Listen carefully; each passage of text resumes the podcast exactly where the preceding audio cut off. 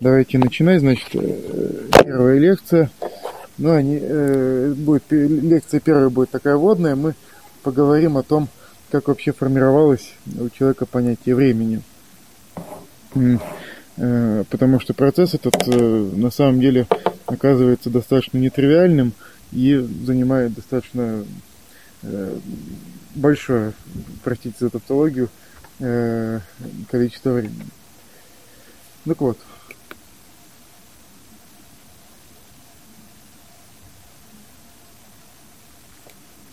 Собственно, первый вопрос.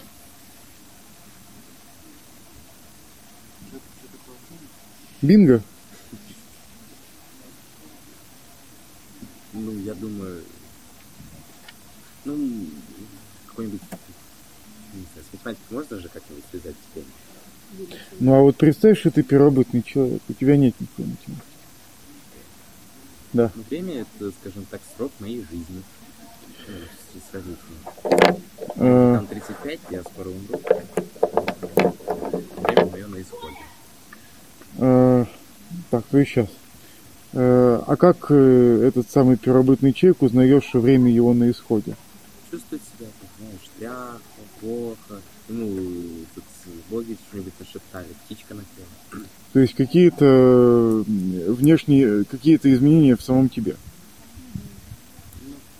Ну. Или, может быть... э, То есть я таким образом я могу э, судить о своем состоянии, да? То есть вот если мне вот что-то поплохело и о, очень долго не хорошеет, то значит мое время уже наступило, да? Но это не то чтобы очень конструктивное определение. Э, ну вот подходит один первобытный человек к другому, говорит типа, э, вы не подскажете, который час, а тот ему что? А солнышко показывает, которое мы видим сейчас. И что, солнышко? Ну, солнышко над нами, значит, время ранее. Кто тебе сказал? Ну, я просыпаюсь, когда солнышко над нами. Э, не, ну хорошо, вот солнышко над нами, а кто сказал, что это соответствует именно какому-то раннему времени? Ну, скажем так, когда у нас солнышко садится, наступает темнота, темнота выходит на хищники, нужно костер развивать. Соответственно, наступило, скажем так, состояние, то есть время наступило, при котором нужно делать определенные действия. Ну хорошо, а если там какой-нибудь первобытный человек мигрирует далеко на север, а там полярная ночь наступила, и он привык к тому, что вот солнышко встает, э, надо это, солнышко садится, надо спать, а солнышко что-то встает и не закатывается. Ну, он же шел туда не сразу, то есть, хорошего. То есть типа привык. Ну, типа да, то есть каждый день у него солнышко все дольше и дольше, и дольше, и дольше. А почему именно солнышко? Потому что она большая, оно большое и, и над нами. Светящаяся пляма. Ну, а почему бы мне, э, допустим, как-то еще э, время не фиксировать? То есть какие процессы больше подходят для э, фиксации времени, какие-то какие меньше под- подходят? Фиксация время хорошо подходит в связи с 137, 137, кажется. Но первобытный человек им не располагал. Не- Нет, э, разумеется, ц- период полураспада Цезия 137 это довольно точно э, определенная величина. Но меня интересует не конкретные процессы, а классы процессов. Ну, продолжительность которые... Насколько продолжительны. Ну, то есть, представьте, что вы первобытные люди. Вот вас что-то окружает, там речка, травка, там э, небо, солнце.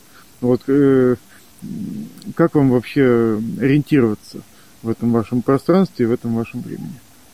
Ну, опять-таки, если мы будем лежать на траве, ну, так, Ну. ничком развалимся, э, пузом вверх, то у нас, опять-таки, мы будем видеть небо. Опять-таки, э, солнце и луна. Месяц будем видеть. В какой-то э, момент... э, А вот что, что общего между вот э, тем, что ты перечислил? Что общего? Да. Они, Ну вот, ну вот, ну, не, ну конечно. Если я посмотрю на небо, я увижу, что там вот что-то происходит. Какова отличительная особенность от того, что там происходит на небе? Ну, просто происходит на независимо. Да. Ну, не, ну, во-первых, оно действительно не зависит ни от каких внешних со- событий. То есть, э, дождь вроде как можно вызвать, да, там в бубен постучать, э, там что-то будет. А вот э, Солнце или Луну остановить почему-то не получается. Вот. Э, действительно.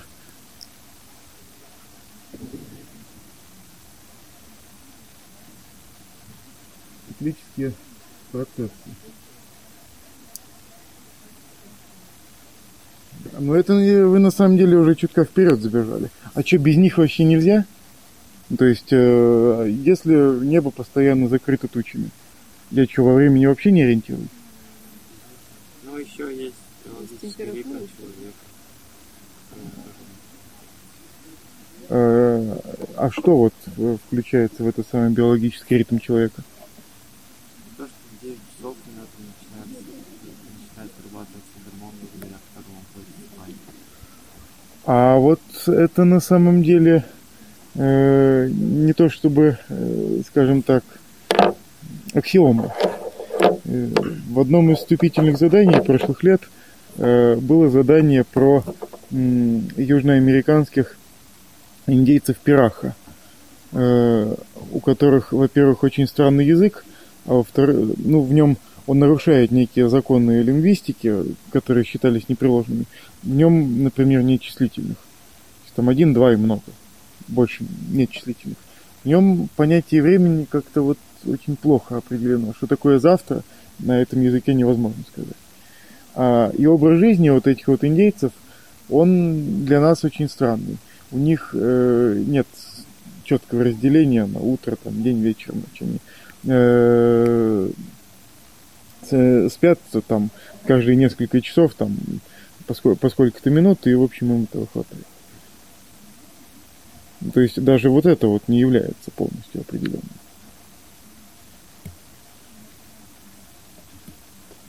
То есть вот э, если именно про процессы, происходящие в человеке, ну вот э, первобытный человек-то он на самом деле э, много чем располагал. Можем мысленный эксперимент такой поставить. Э, Поместить человека в абсолютно черную комнату. Ну вот. Окружить эту самую комнату звуконепроницаемой перегородкой, устранить оттуда все источники света, обить стены каким-нибудь мягким материалом, чтобы их можно было не чувствовать. И вот поставить вопрос, а будет ли че- э, что будет ощущать человек вот э, э, при условиях такого так называемого сенсорного голода?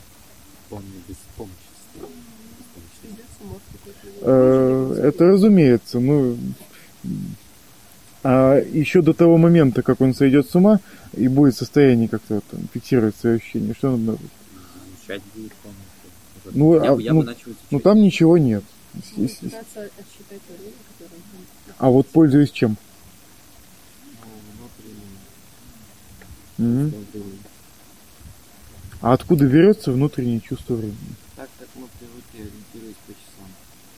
Хорошо. Если пройдет там несколько дней, и никаких изменений вот в этой самой комнате не будет предвидеться. М, Ну, наверное, все, что него останется, это его, его чувство, правильно? Там чувство знаю. Ну, предположим, что к нему там подключен какой-нибудь имплантант, который постоянно ему глюкозу вкалывает. А заодно э, какой-нибудь анестетик, э, э, чтобы не было э, видно, куда, собственно, это все вкалывается. Ну, то есть, э, чувство голода, предположим, можно с ним как-то побороться. То есть, если вот внешний мир э, абсолютно никак не воздействует на человека. Но он же Мгм. все равно стареет. Ну вот э, ты часто замечаешь, что ты постарел, Да, я Не глядя в зер- не глядя в не глядя в зеркало. Можно. Э, да, щетинка. Э, а если руки, если ему руки ему со спиной связать? Ну, Потно будет. Не, ну хорошо, убедили. Э, Но все-таки вот во всех ваших э, предложениях прослеживается желание все-таки что-то вот зафиксировать во внешнем мире. То щетину, то чувство голода, то еще что-то. Ну и вот э, возникает предположение, что э, само по себе вот это самое время нашему наблюдению это не то чтобы очень доступно, щетина доступна. Э, чувство голода доступно, потому что некое объективное состояние вашего организма. А вот э, прошло 5 секунд, невозможно сказать, а что конкретно изменилось. Ну и на самом деле вот этот вот взгляд на время, он был распространен довольно э, ну, вот, с давних времен. И, например, в э, трактате о природе вещей, это знаменитая э, поэма такая, рифмованная, э, один, один, один из первых научных трудов по физике, э, римский, Лукреция Кара. Есть вот такая цитатка, э, связанная с природой времени. Тогда принято было все, значит, произведения, в том числе и научные, оформлять стихи, так, так что вот это вот написано гигзаметром, как вот Одиссея или Илиада. Э, Также и времени нет самого по себе, но предметы сами ведут к ощущению того, что в веках совершилось, что происходит теперь и что воспоследует позже. И неизбежно признать, что никем ощущаться не может, время само по себе вне движения тела покоя. Э, ну, здесь есть размер. И вот э, на самом деле, помните вы, когда бегали на марафоне, э, я вас спрашивал, что главное в э, стихах, да? Э, ну, если более общо э, ритм, если более конкретно, то размер. Э, во всех стихах, безусловно, присутствует ритм, но не во всех присутствует размер, э, четко выраженный. Так вот, э, вот это вот понятие ритма является ключевым и в появлении э, понятия времени. Потому что вот э, если вы первобытный человек, можно задаться даже более таким прагматичным вопросом. Не что такое время, а зачем вам знать, сколько времени? Это вопрос. Да, вот за- э, Чего? Нет, это не риторический вопрос.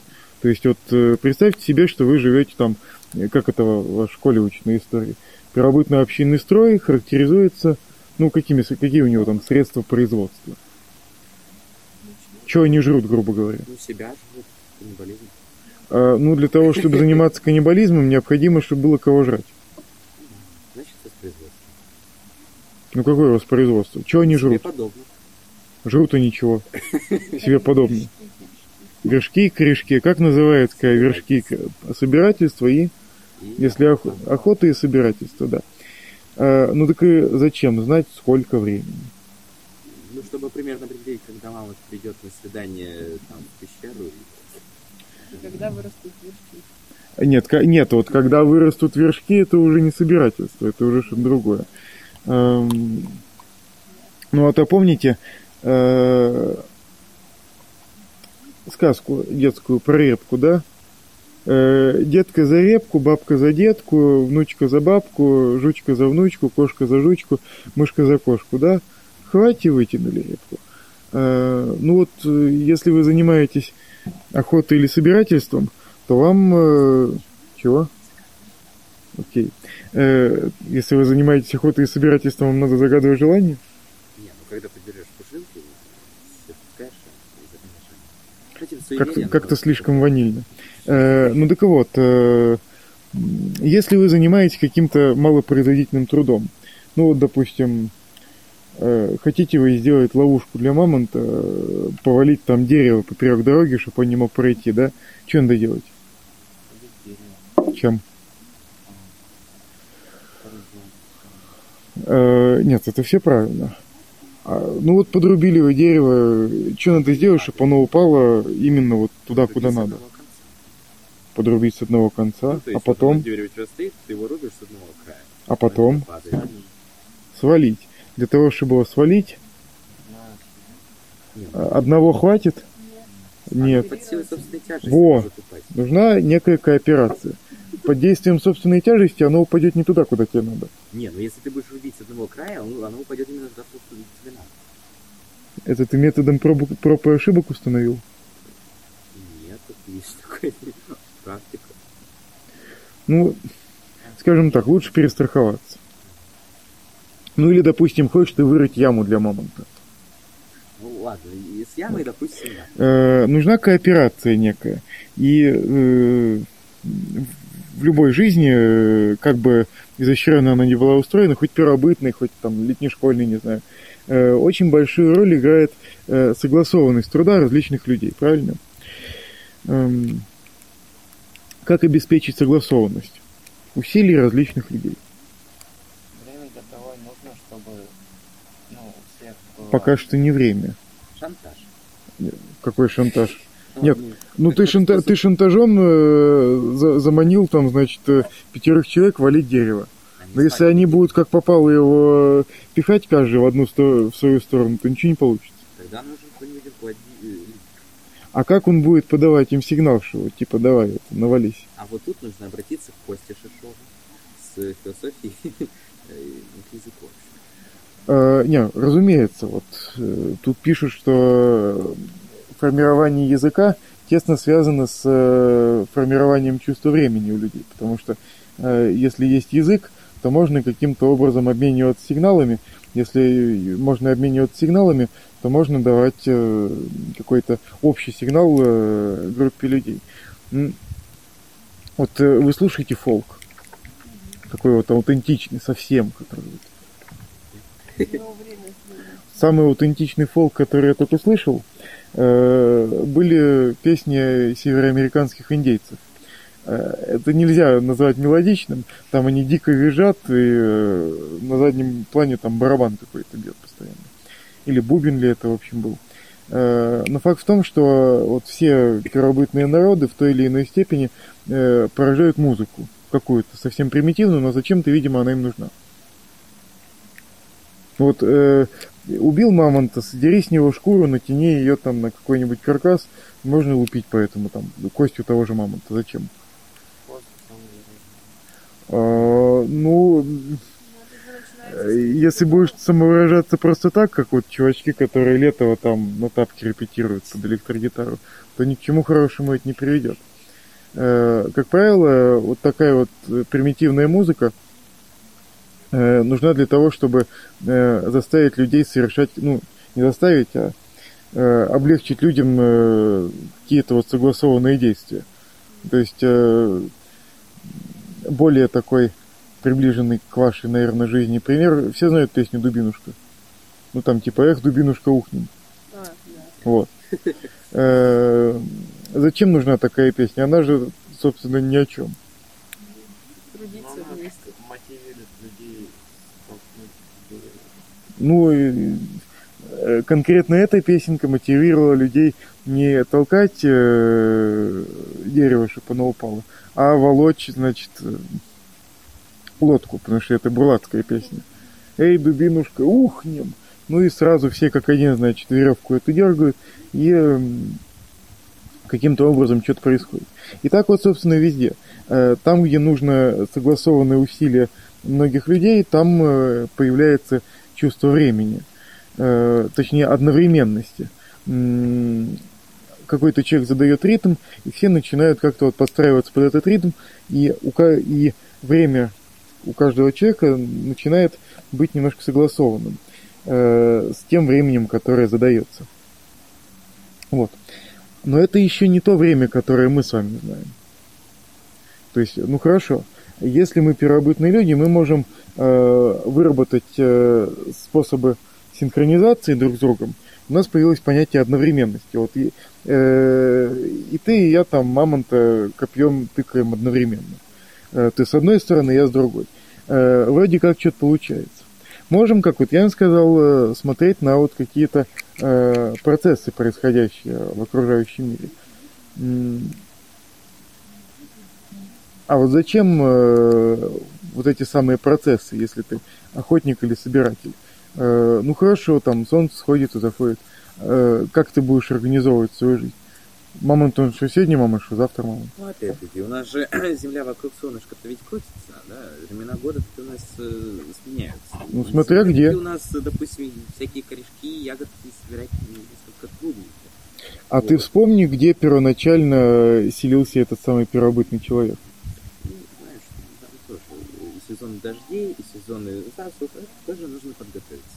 Так. Они тоже друг друга сменяют циклически. Соответственно, э, допустим, сезон дождей, слоны там пойдут в одну сторону, там, сезон зас, засухи, слоны там вообще в другую сторону. Это же э, тоже, скажем так, Э. Нет, принято, принято. Действительно, даже если ты охотник, тебе нужно каким-то образом знать, во-первых, какое сейчас время суток, то есть синхронизироваться как-то с, время, с активностью животных, на которых ты охотишься. Во-вторых, э, приблизительно э, какое время года, чтобы знать, э, стоит ли сейчас вот много мамонтятины заготавливать или скоро будет, значит, жаркий сезон, и она все протухнет, несмотря ни на что. Но это все довольно приблизительные оценки. Ну, то есть мне с точностью там плюс-минус полчаса достаточно знать, какое сейчас время суток, чтобы засесть в засаду на мамонта. А, Ну и время года тоже, на самом деле, довольно приблизительно мне достаточно определять. Ну, там, плюс-минус там неделя, допустим, да. А вот э, когда возникает потребность в более точном измерении времени? Да, нужно встретиться когда-то. Когда кооперироваться Э, да, да, да. То есть, э, когда группа охотников, например, разделяется, да, вот ты пойдешь туда, я пойду сюда, встретимся там через три луны, допустим, здесь же. Э, ну и э, тогда я действительно могу, я вам уже спойлерил, каким образом э, точно определять э, время года.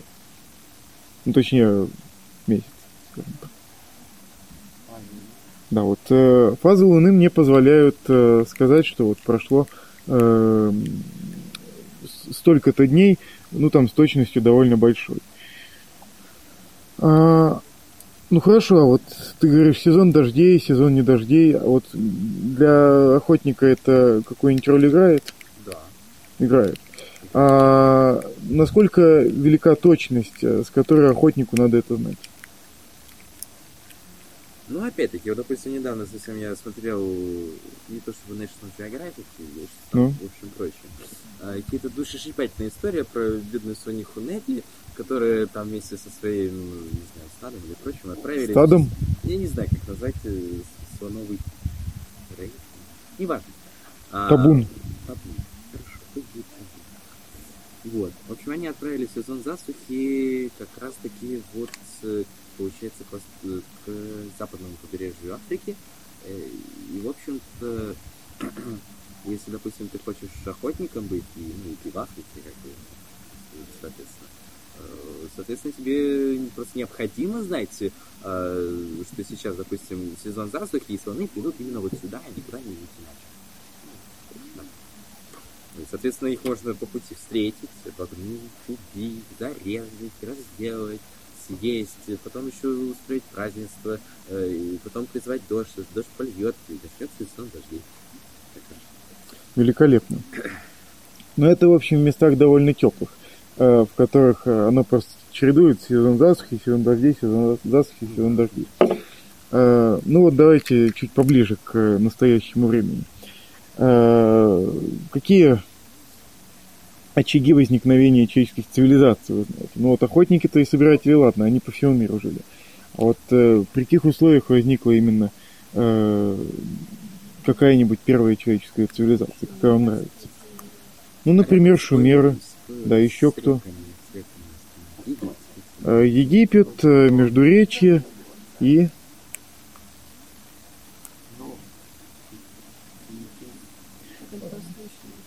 Ну, там Индия и Китай, например, да. Э, Вот с чем связано возникновение именно цивилизаций? Как э, мы отделяем человека нецивилизованного от человека цивилизованного? А, Хорошо, а великолепно. А как э, вообще становится возможным существование государства как такового? Я могу ответить. Я знаю, что ты ответишь. Ну? То есть э, человеческое государство это что вообще такое по определению? Устройство, организация, деятельность. разделение ну, на власти людей. Во, И- правильно. и- и- Э, то есть, э, как только начинается разделение э, социальное, в том числе между вот, различными группами людей, так вот начинается специализация этих групп людей, и мы говорим о том, что появляются какие-то зачатки э, общественной организации. Но вот представьте себе первобытное племя, которое живет исключительно охотой и собирательством. Э, Там у них более-менее гомеостаз. Убили мамонта, съели э, мамонт долго не хранится. Вот хоть ты тресни. Его можно закоптить, конечно, но э, много его все равно не будет. Что нужно сделать, чтобы как-то вот появилась возможность накопления? Ну, когда у тебя ледниковый период наступил, у тебя вся планета холодильник, но тебе это не поможет, потому что мамонты тоже, в общем, все повымерли. То есть, э, если побыть марксистами там на пару минут, что нужно подправить, чтобы из э, кучки варваров стать, в общем, госу- э, людьми государственными? Ну, э, до этого еще далеко. э. То есть э, какой способ производства позволяет гораздо эффективнее копить э, излишки, которые возникают? То есть при каком способе производства работать достаточно не всем? Ну, когда я так понимаю, существуют некоторые центры, которые руководят этими А, Не, не, погоди, погоди, а что они делают-то? центры или те, кто... Во- во- Вообще все. Вот э, э, тебе надоело быть охотником и собирателем, потому что это очень сильно сезонно зависимо. Вот мама... Чего? Чего-чего? Производящий труд. Ну, а какой конкретный труд? Скотоводство, земледелие. Да, вот, собственно, земледелие и скотоводство. И если вы занимаетесь земледелием и скотоводством, то вас, в принципе, ничего не ограничивает. Э, Один человек может э, посеять столько и пожать столько, что ему, в общем, одному не съесть, правильно? Ну, то есть, если он, конечно, будет с умом это делать. И когда у вас э, есть земледелие или скотоводство, то вам гораздо проще что-то накапливать, потому что, э, ну вот, представь, чего? Еще раз? Потому что становится регулярно. Да, да, то есть э, сегодня мамонт вроде есть, а завтра нет. А если ты начинаешь разводить мамонтов, то у тебя гарантированно они, сколько их, до- сколько-то их добудет. И э, возникает ситуация, при которой э, оказывается э, существующими некие излишки вот этого самого производства, ну, на которые можно содержать правящий класс, например, да. Вот э, шаман, он же не бегает за мамонтом, да, он там вот сидит у себя там где-то в углу, ему приносит, ну, а он э, в ответ на это что-то там бубен какой-то колотит. Это, конечно, не государство, но это уже зачатки его. Э, ну, или там вождь. Э, если это охотники и собиратели, вождь это почти такой же охотник. Только он э, больше остальных жирнее, и поэтому лучшие куски добычи достаются ему. А то если э, ему не принести, то топором огребешь так, что мало не покажет. Вот. А, Но вот если вы земледельцы или ск- или скотоводы, то можно не только вождя и шамана, можно там целый класс содержать. Например, вот в Вавилоне был огромный класс бюрократов. Жрецов, писарей, вот всех тех, кто этим всем занимается. Почему циклические процессы намного э, важнее для земледельцев? Но опять-таки сезон, допустим, разлива Нила. Да, Соответственно, у нас э, в какое-то время у нас затапливаются поля, в какое-то время, наоборот, засуха. Что же делать? Ну, допустим, Растительную систему создали, тогда все замечательно стало. вроде того. Э, то есть охотник, он, конечно, может э, ориентироваться на времена года, что вот примерно в это время года они куда-то там пойдут, а может не пойдут. Э, собственно, дикая природа, она гораздо менее организована, и поэтому можно улавливать приблизительно какие-то тенденции, но вот э, гарантии, что вот все будет происходить так, как происходило, допустим, год назад, у тебя все-таки нет. А вот если ты занимаешься земледелием, то ты знаешь, что вот если я весной спашу поле, там, посею, а потом пожну, то у меня, в общем-то, все гарантированно будет. Если, конечно, не будет э, какой-нибудь там форс-мажора в виде засухи. Но именно за этим и придуманы всякие растительные системы. Вот. Э, и э, главным, ну, одним из главных мотиваторов к изучению вот этих вот всех циклических процессов в первую очередь стали сельскохозяйственные циклы.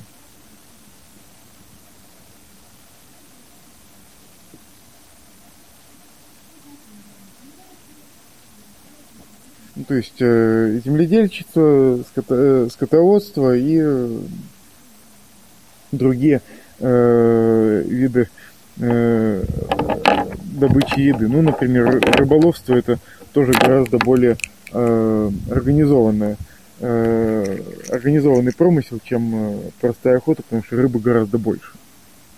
Вот. Э, ну хорошо. Вот есть э, какие-то циклические процессы, которые играют важнейшую роль значит, в моей жизни, и я вот всю эту свою жизнь организую э, при помощи них. Каким образом я буду видеть, видеть себе мир? То есть, э, э, какой будет картина этого мира, в котором вот э, единственное, в чем я могу быть твердо уверен, в том, что вот все, значит, э, циклически повторяется. Ну, картина мира, да. Ну, то есть, э, если взять для примера э, самую вам известную, э, разумеется, самую вам известную цивилизацию, ну, это Древняя Греция из античных, э, то можно задаться вопросом, а вот какое у греков э, было ощущение времени? Каким образом э, оно вот в их картине мира присутствует? У греков? У греков. В древних греках есть э, Олимп. Олимп? Да, мифы и легенды Древней Греции, я думаю, сходственно. Не, ну вот вы читали мифы Древней Греции? Там на, на трех... Э... Ну, в списках на лето есть. Да, Не да, читали? Знаю. Никто не открывал Там списки на лето. На, на чем? На черепахах? Мир у греков имеет форму плоского диска. А на чем стоит? Ну, на чем стоит, может быть, на так.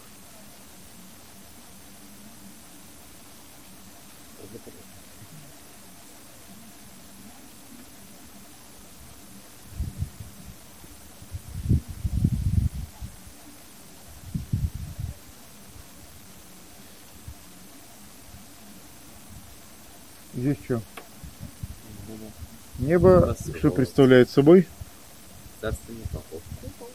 Купол хрустальный, к которому гвоздями прибиты звезды.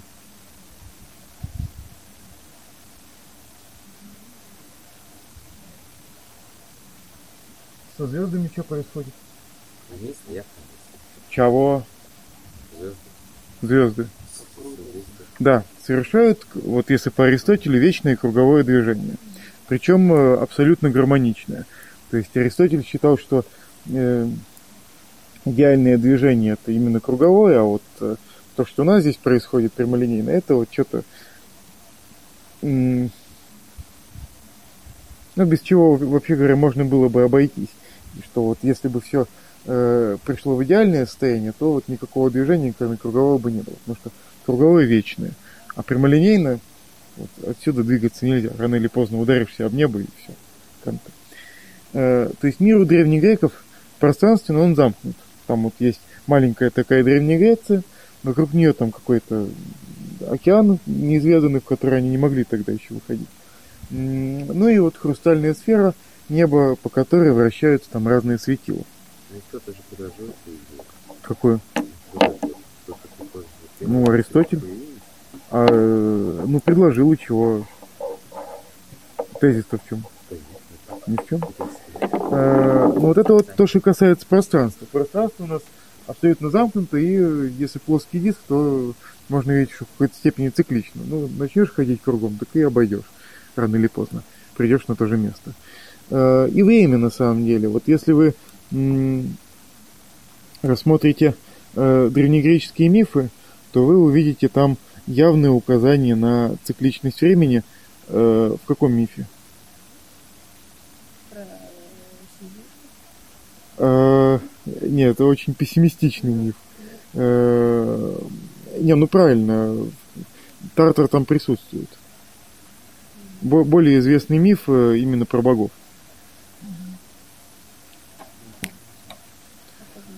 Не, ну как, вот есть Аид, да, а кто его жена? А как она там появилась? Он выехал на колеснице, если не ошибаюсь, Ну. Ну и познакомился с ней там в баре, выпили по кружечке э, пивка и, и вот... разбавленного вина. У греков не было пива, у них было разбавленное вино. Назвально вина там в баре выпили, да, и, в общем-то, ну и спустились они в Тартару. И дальше что происходит? Ну а дальше она... э, э, богиня кого? Богиня? Да, Богиня э, любви. неправильно. Кем является эта самая Персифона, жена Аида? Богиней плодородия. И каждый год э, он ее на месяц отпускает погулять из Тартара. И когда она выходит, значит, на поверхность, все расцветает. А потом она возвращается обратно, и все обратно затухает. И вот этот вот миф о том, что он ее где похитил, она стала его женой, он же относится к э, эре богов, да, ну, то есть вот когда-то давно вот так вот было, и с тех пор так все и повелось. То есть вот каждую весну он ее выпускает, потом возвращается обратно.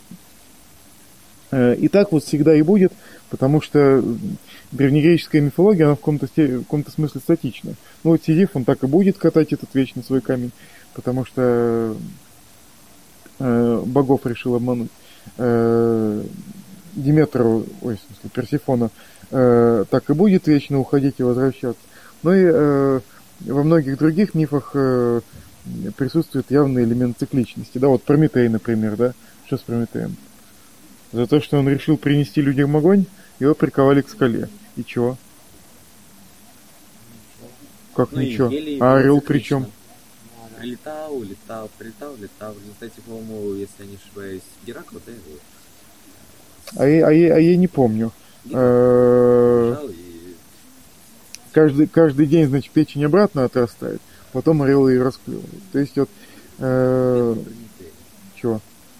Ну. Ну как это, спички, деткам не игрушка, нефиг было воровать. Вот. Э, Вот, кстати, это такой неплохой, неплохая иллюстрация к картине мира древних греков. Прометей дал людям огонь, то есть, грубо говоря, технологию. Люди использовали ее нерационально, э, за что и поплатились. э, то есть, э, Прометей в том числе поплатился э, тем, что стал прикован э, к скале. Э, Почему, почему вот э, дарование людям технологий было проступком с точки зрения древних греков? Ну.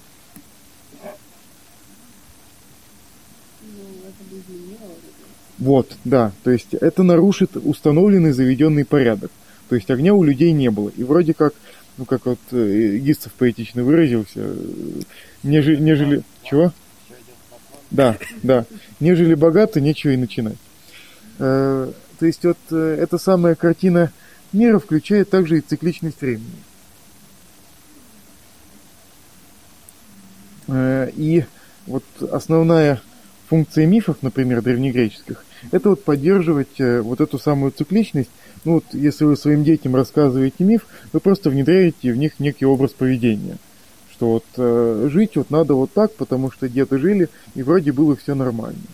Э, и в, какой, в каких-то пределах это работает. М, То есть, возможно, такая вот вполне себе идеальная циклическая жизнь, ну, если территория не слишком велика. То есть, вот э, какой основной структурный элемент Древней Греции? Нет, структурный элемент э, людской организации. Нет, э, где люди живут? А, полисы. Да, полисы. Э,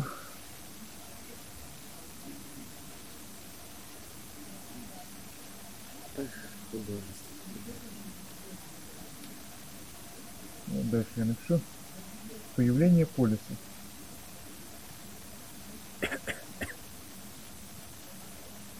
Как устроен греческий полис? Какой сенат? А, Чья? А как она осуществляется? Это уже было сказано. То есть есть агора некая, на которую можно прийти и свободно высказать там значит, свое мнение. Так. Ну, гражданам. Есть Гражданам. Есть рабы. Там же, если я не ошибаюсь, было некоторые вот эти вот различия между э, Нет, были свободные граждане. Были метеки. То есть э, люди, не являющиеся рабами, но одновременно не являющиеся, не обладающие правом голосования по важным вопросам. То есть э, это то, что называется вид на жительство. Жить живи, а участие не принимаем.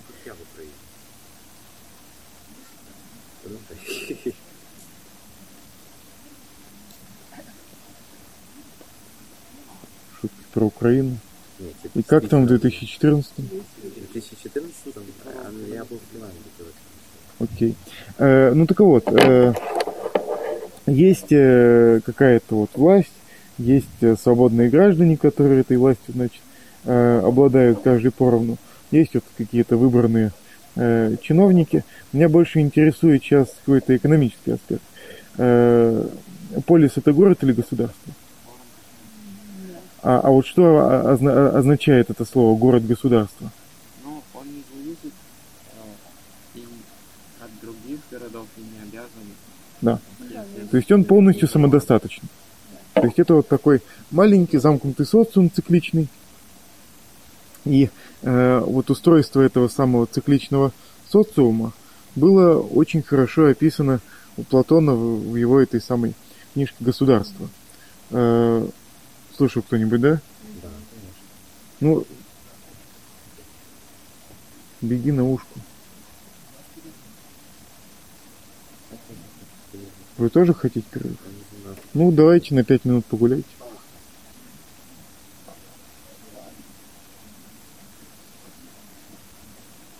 15-20 обратно.